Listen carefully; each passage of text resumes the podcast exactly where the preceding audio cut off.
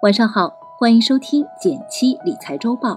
我们为你精选了本周热门新闻，附上解读，希望能为你的财富加餐。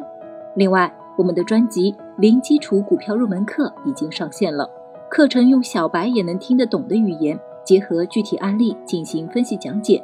如果你也对股票投资感兴趣，那就跟我一起学习起来吧。首先来看第一条新闻，来自第一财经，半年收官。基金其中成绩单出炉，今年上半年 A 股走势跌宕起伏。截至六月三十日，创业板指涨幅高达百分之三十五点六，喜提全球最牛指数。深圳成指、沪深三百分别上涨了百分之十四点九七、百分之一点六四，仅上证综指下跌百分之两点一五，整体结构性行情明显。在此背景下，权益类基金成绩亮眼。二零二零年过半了，各类投资品也正式揭晓了其中成绩单。就基金而言，差别还是很大的。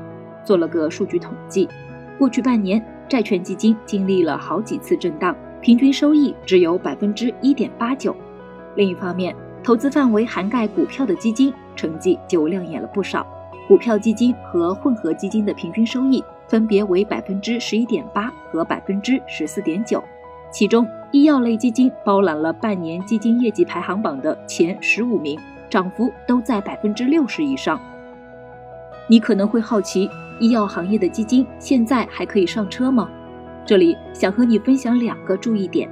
首先，就半年这个时间段来看，市场热点的切换还是非常快的，跟热点很容易变成给别人抬轿子，风险很大。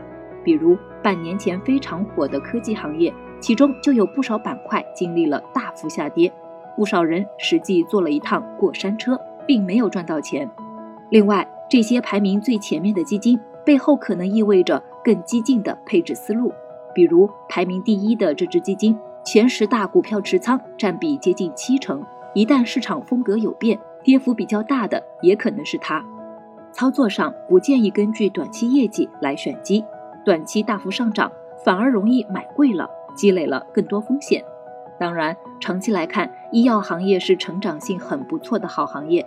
想要投资的朋友，首先要确定拿长钱投资，再精选好基金，并控制好投资比例。过去这半年，你的收益怎么样呢？有什么投资心得和经验？不妨一起聊聊。第二条新闻来自中国证券报：史上最贵可转债来了，你 hold 得住吗？六月二十九日盘中，债中茅台、英科转债价格突破八百元，再创历史新高。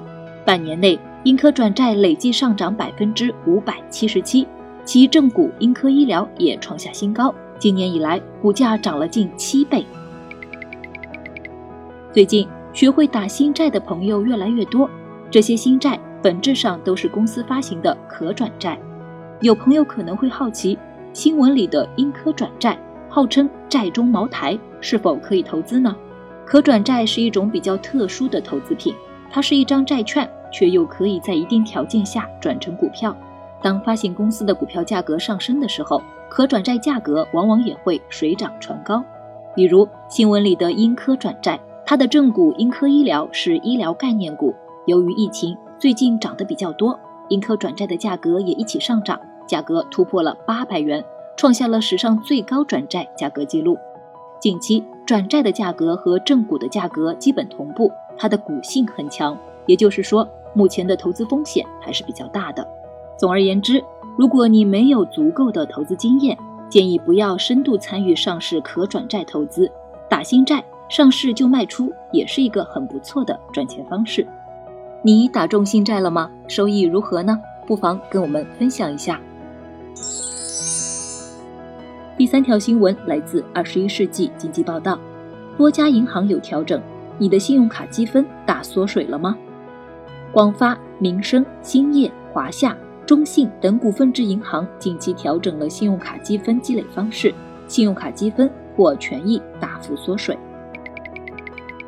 信用卡积分和兑换规则不时会有调整，而且大多是越调越缩水。比如最近就有银行扩大了不积分刷卡的范围。同样的消费积分缩水等等，虽然银行主要是为了堵漏洞、打击信用卡积分套现等黑产，但对应持卡人的积分权益也会打折。结合这个新闻和关心信用卡权益的朋友，分享一些相关小贴士。